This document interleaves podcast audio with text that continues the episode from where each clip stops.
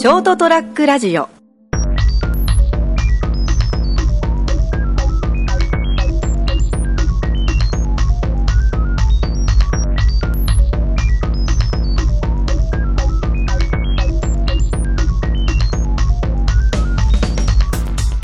ショートトラックラジオ。朝ちゃん先生のドーンと言ってみよう。今日はねドンと行ってみようなんて久しぶりにばあのタイトルコールしちゃったんですけど番組のプログラムコールししてしまいましたが、えー実際はあの今日は1人で久しぶりにですね録音しております。えーまあたまにはですねこうやって1人で話すのもいいかなと思いましてですね。今日は話をしたいと思いますけれど。で今日の話なんですけれども、えー今日は私がまああのー熊本素材写真アーカイブスなんていうですね写真のコミュニティもう700人を超えちゃいましたね、えーをやっていたりするんですけど、えー写真を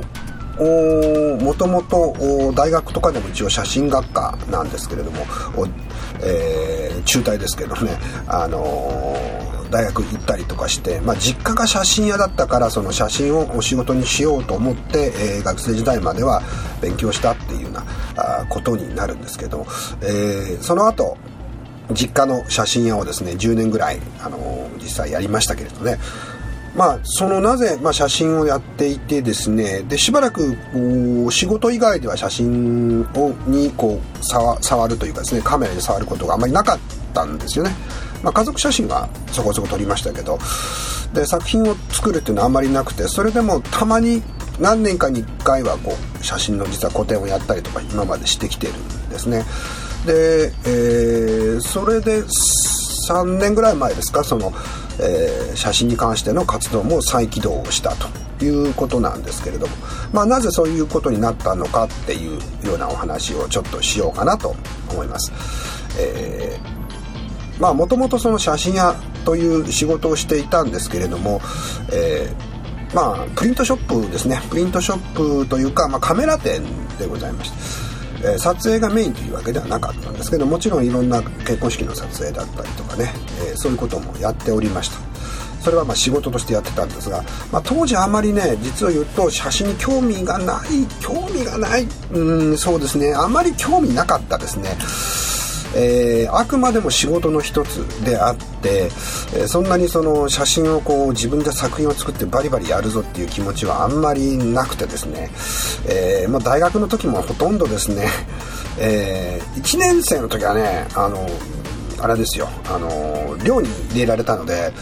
寮に入りましたんでですねこう寮がすごかったですねあの9時半ぐらいがその、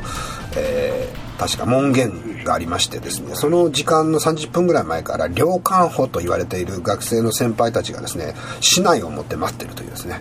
えーと遅れたやつをバシバシ殴るというそういうですね多少ちょっと時代錯誤の、えー当時ですらですねそういうのはあんまりなかったんじゃないかと思うんですけど、えーそういう寮に入れられたもんでそのラジカセすらその電子機器持ち込み禁止みたいなところですね。しかも2人部屋で6畳にとあの、えートは共同ですけどあのー二段ベッドがあって、えーそれから、えー机があって2人部屋ですよ。でこれで、えーほとんど歩く隙間がないというですね。で電子機器持っていけないってラジカセとか持っていけないんですよ当時でいうとですね。音楽さすら聴けないですよね。今だったら携帯でですね iPad じゃない iPod の機能だったりとかで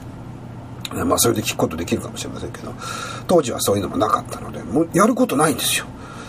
だからね生まれて初めてあの予習復習みたいなことをやってましたね。おかげでですね1年生の時はオール U でそのえー、本当勉強ばっかりしてたんで 2, 2年その反動が来ましてアパートに移ってこんな天国はないなと思いましたね。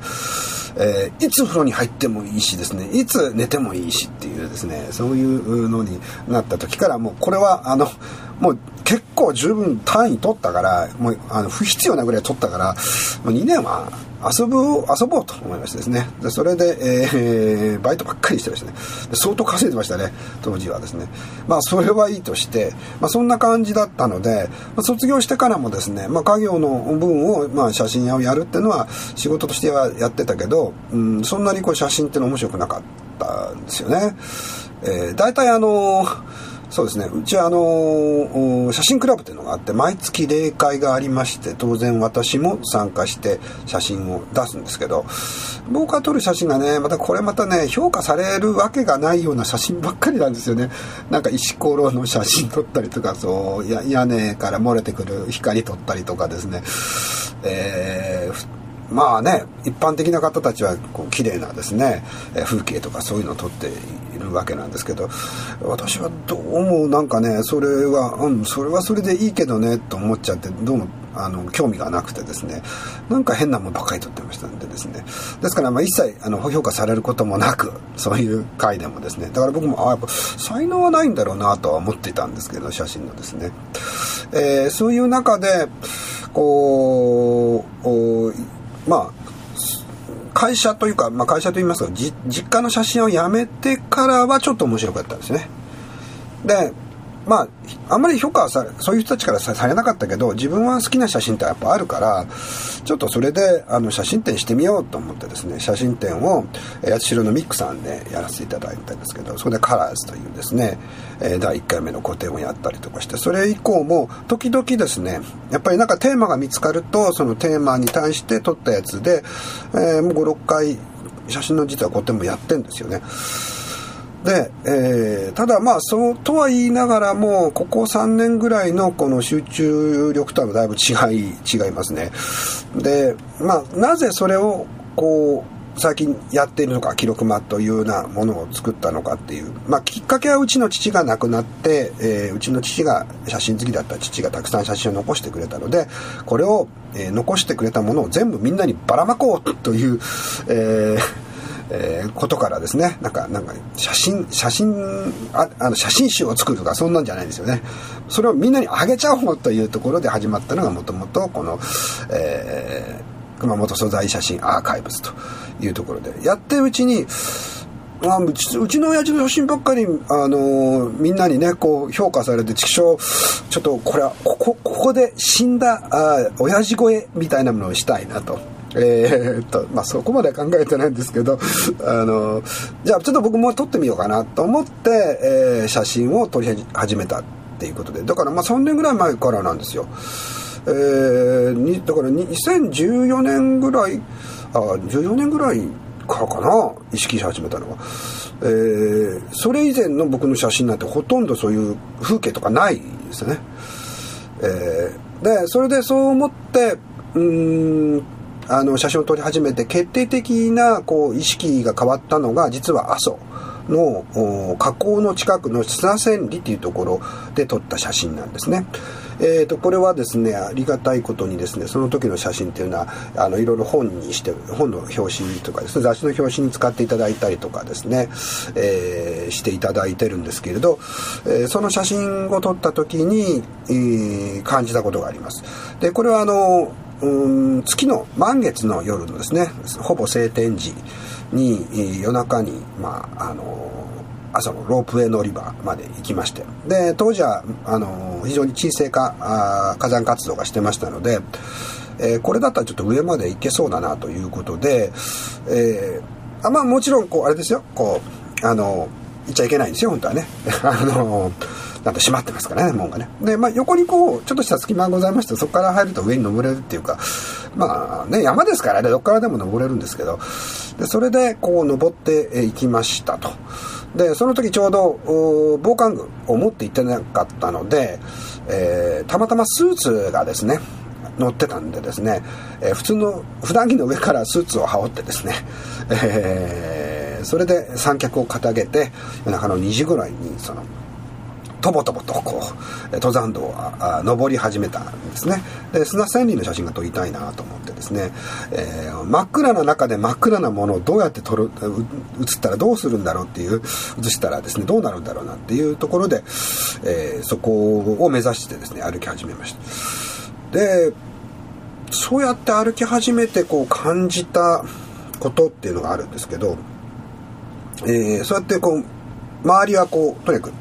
基本的に自然の音しかしないですね。風の音それから自分の足音。ザックザックというようなこう音。それと遠くの方でなんかなんかよくわかんない動物か何か鳥かなんかの鳴き声がかすかに聞こえたりとかしてですね、えー、車の音とかも聞こえないですね。でそんな中でこうビューッとこう風が吹いておりました。でまああの暗いんですけどまああの懐中電灯つけるとですねうんとあんまりねこう見つかるとどうかなっていう状況ですのでまずいなと思って、えーと、月明かりだけで歩いていくんですけどまああの満月でしたからよく見えるんですよね、えー、いろんなものが綺麗に見えるんです。でその中でうんどんどんこう歩いていくというようなことでうん途中でこう感じるなんかこう気配みたいなものがあってですね。何を感じるかっていうと、マジこ怖えんですよ。怖い怖いんですね。えー、なんか後ろにいるんじゃねえのとかですね。なんかこっから足滑らせたらちょっとまずいよねとか。なんかそういうこう、えー、存在の危機みたいなものの恐怖みたいなのを感じるんですね。まあ当然そうかもしれないですね。それでも一生懸命それと戦いつつこう上まで登っていくわけなんですけど一人ですから完全に。うん。でその撮影した時にちょっと感じたのがあそうか。この恐怖というのがとても重要なんだっていうふうに思ったんですね、えー、この恐怖を体に入れるっていうことがえー、まあ、例えば古代人であればみんな日常の中でこれはあったことですね。山に一人で行った時のある部分怖さだったりとかね。昼間はいいんですけど夜になったり日が暮れていくところ。実は僕昔うちの父がアウトドア大好きだったのでよく山に行って登山だなんだかんだ連れて行かれてですね冬山とかも行ってですね、えーと、凍傷になってあの足の爪が全部落ちたとか いうようなこともあるんですけどそういう時に日が暮れ始めた時のその山道の怖さっていうかですねっていうのはやっぱり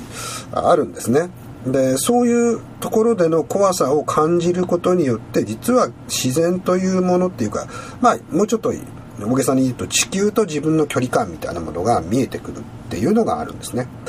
でこの怖さを体の中に入れ分かっていると、えー、いうことはその自然に対しての同時にあの恐怖と同時にですね、まあ、畏敬の念であるというような部分であるとかですねそのそういったものが生まれていくんですね。まあ、我々はちちっちゃな存在であってこの地球上に生かされてるんだっていう、まあ、簡単に言えばそういうことですね。こういった感覚が実感できる場であったということなんですね。でこれをやっぱり普段の生活の中ではなかなか体験できないんですね。我々は、えー、世界というものっていうものと自分っていうものをこう分離して感じ考えがちですね。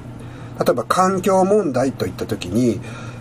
環境と私たちっていうのをバラバラに考えるんですけど日本人はもともと環境の一部が我々であるっていう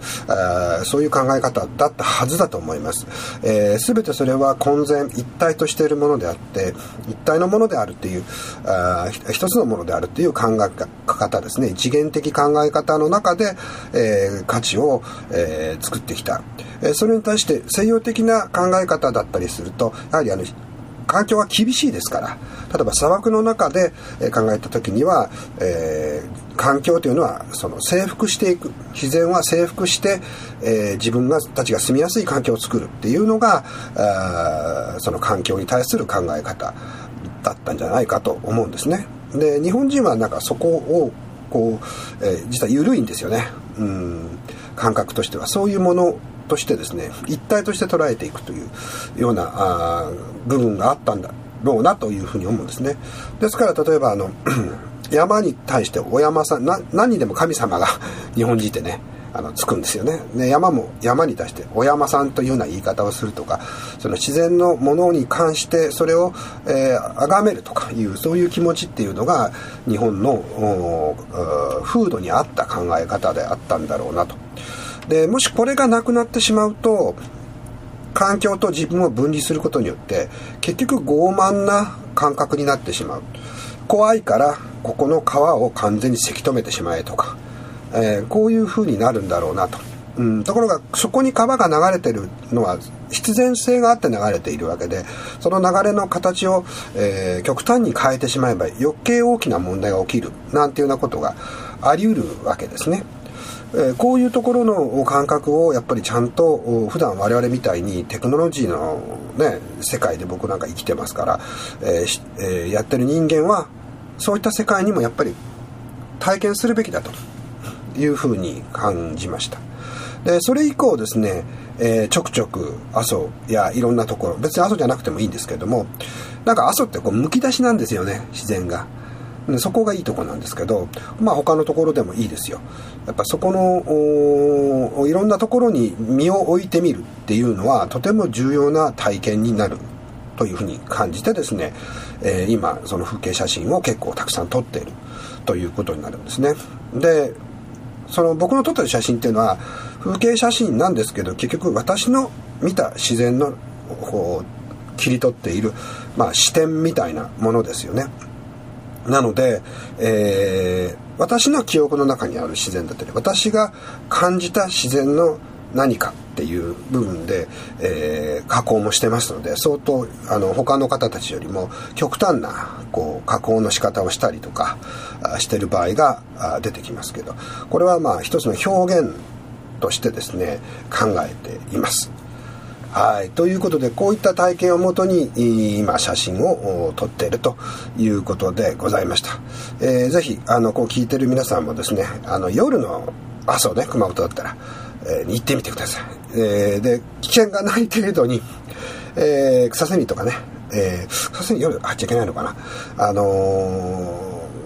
ー、まあ、あの、米塚辺りの近くとかですね、やつ、その辺の、えー、ちょっと道が、あぜ道があるようなところをですね、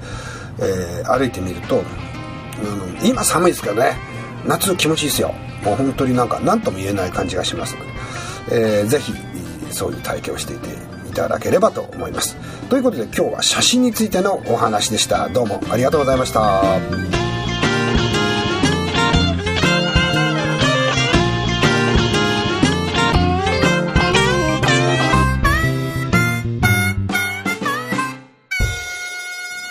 ST-radio.com ショートトラックラジオ。